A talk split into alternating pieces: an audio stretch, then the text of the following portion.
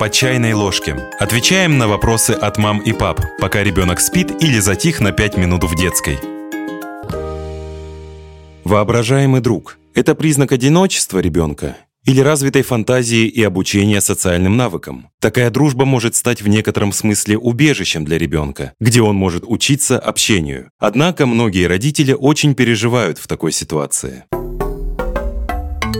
Почему у детей есть воображаемые друзья? Согласно исследованию Марджори Тейлор, доктора философии и автора книги «Воображаемые компаньоны и дети, которые их создают», у 65% маленьких детей есть воображаемые друзья. Воображаемые друзья наиболее распространены среди детей дошкольного возраста, но могут остаться или появиться в раннем подростковом возрасте. Обычно дети перестают играть с воображаемыми друзьями, когда готовы двигаться дальше. Есть несколько причин, почему у детей могут быть воображаемые друзья, ведь они могут обеспечить общение, например, в случае с единственным ребенком, но они не обязательно указывают на одиночество. Удовлетворить эмоциональную потребность, занимая ребенка, если ему скучно и одиноко. Помочь детям исследовать мир, который они сами создают. Такие малыши могут быть более изобретательными и с большей вероятностью получать удовольствие от фантастических игр и волшебных историй. Для этих придуманных компаньонов не существует универсального стандарта. Они могут быть человеческими или совершенно фантастическими. Некоторые из них остаются на годы, другие меняются каждые несколько месяцев на более новую версию.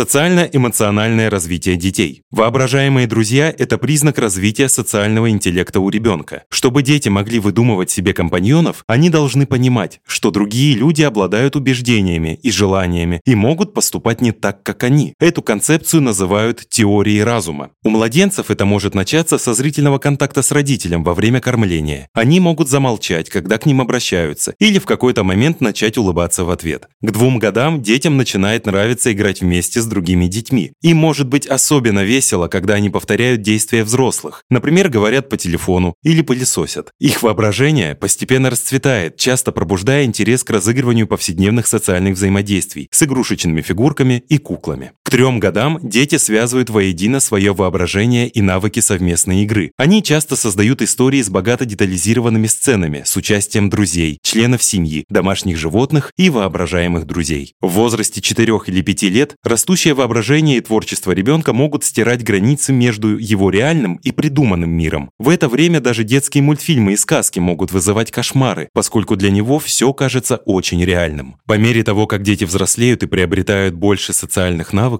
они постепенно отказываются от своего воображаемого мира, который обеспечивал комфорт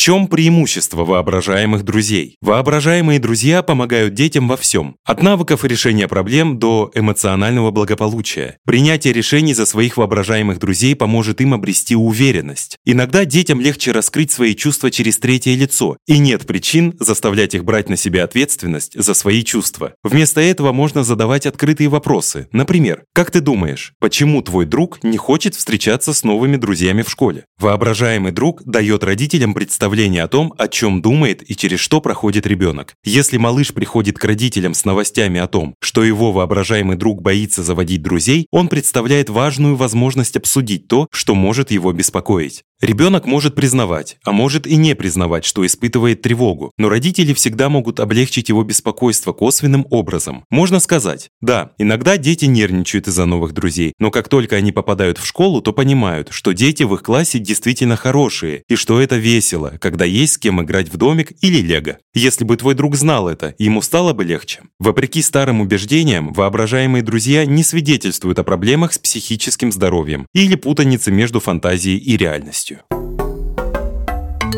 Могут ли они быть опасными? Родителям не нужно беспокоиться, если у их ребенка есть воображаемый друг, так как это совершенно нормальная часть развития в раннем детстве. Однако, если взрослый замечает, что ребенок отказывается от возможности общаться с другими детьми и вместо этого играет с воображаемым другом, возможно, стоит понять, что ребенок чувствует. Воображаемые друзья подходят для развития и могут иметь много преимуществ, но есть несколько ситуаций, в которых родителям может понадобиться помощь специалиста. Если отношения с воображаемым другом кажутся негативными или есть темы агрессии, насилия и причинения вреда себе или другим доминируют. Если ребенок кажется поглощенным выдуманным другом, исключая другие взаимодействия со сверстниками или отказывается от других аспектов жизни. Если воображаемый друг сохраняется на долгое время в подростковом или взрослом возрасте.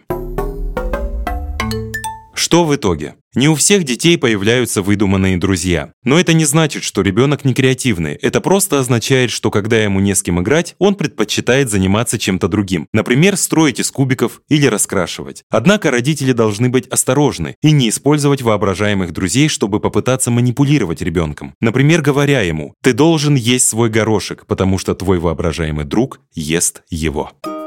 Подписывайтесь на подкаст «По чайной ложке», ставьте оценки, оставляйте комментарии и заглядывайте на наш сайт kuprum.media.